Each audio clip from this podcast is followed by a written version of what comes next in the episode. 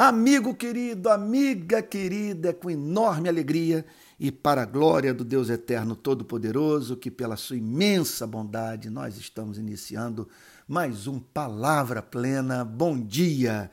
Eu estou com a minha Bíblia aberta em Lucas capítulo 7 para a leitura do verso 13, que diz assim: Ao vê-la, o Senhor se compadeceu dela e lhe disse: Não chore.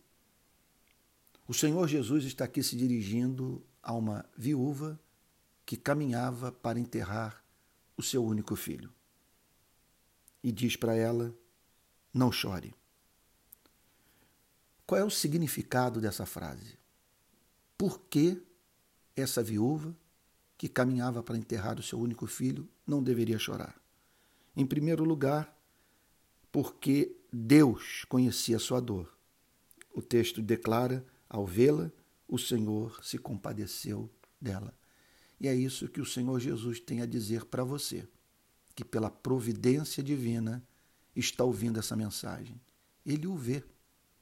Ele o vê enquanto você dirige esse Uber ou esse táxi, enquanto você é, caminha pela rua ouvindo esse podcast ou está aí no seu ambiente de trabalho aproveitando uma folguinha para se alimentar espiritualmente, ele o vê. Ele o vê. Ele conhece a lágrima que você derramou.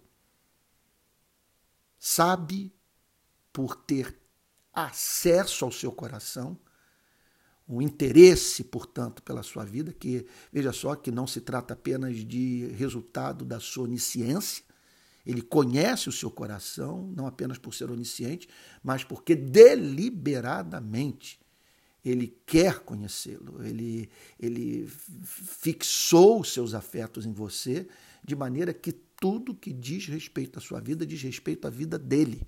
O amor que ele tem por você é meticuloso, a ponto do Senhor Jesus dizer: os cabelos da sua cabeça estão contados.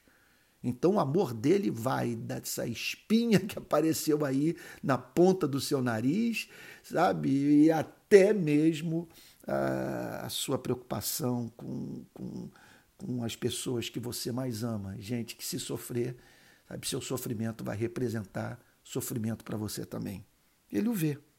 E, o, e veja só, e ao vê-lo passando por dor tão excruciante, se compadece. Você consegue conceber uma coisa como essa? Um ser todo poderoso, tomado de compaixão. O que essa compaixão o levará a fazer? E é claro que esse é um sentimento que não é despertado pelo nosso sofrimento. Ele não precisa nos ver sofrendo para se compadecer de nós. Ele sabe que a nossa natureza é frágil. Mas no momento da dor, o texto declara que ele repousa os seus olhos sobre a nossa vida.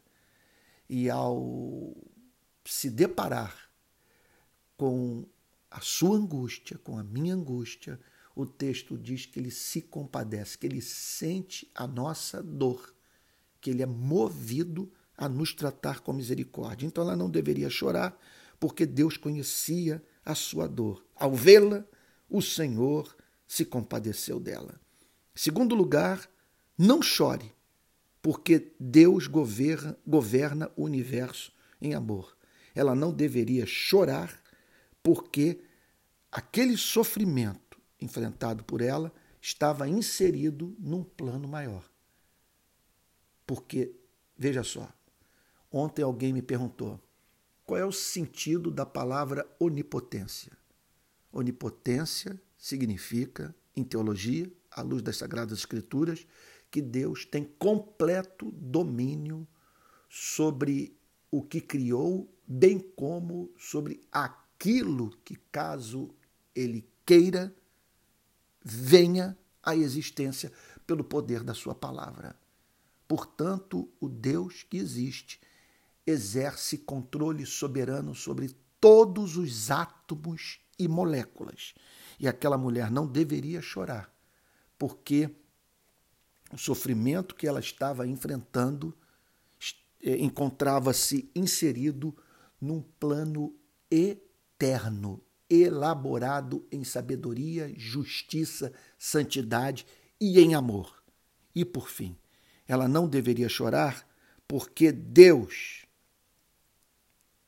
faria com que ela extraísse daquele sofrimento um bem que não seria alcançado de uma outra forma. O texto declara, mais adiante, que o Senhor Jesus virou-se para o caixão e disse: Jovem, eu ordeno a você, levante-se, porque essa compaixão move o eterno poder de Deus a entrar em operação. E o que estava morto sentou-se, passou a falar, e Jesus o restituiu à sua mão, à sua mãe. E todos ficaram possuídos de temor e glorificaram a Deus, dizendo: Grande profeta se levantou entre nós, Deus visitou o seu povo. As pessoas só puderam dizer: Deus visitou o seu povo, porque Deus havia visitado antes o seu povo, permitindo que uma viúva visse o coração do seu único filho parar de bater. São duas manifestações de amor.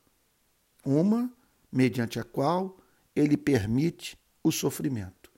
A outra, mediante a qual ele consola o coração abatido, levando, portanto, ao lançar um olhar retrospectivo para a sua vida, agradecer a Deus pela dor experimentada. Então não chore. Não chore porque Deus conhece sua dor, não chore porque Deus governa o universo em amor e não chore porque Deus fará com que você extraia desse sofrimento um bem que não seria alcançado de uma outra forma. A Ele, portanto, toda honra, toda glória e todo louvor.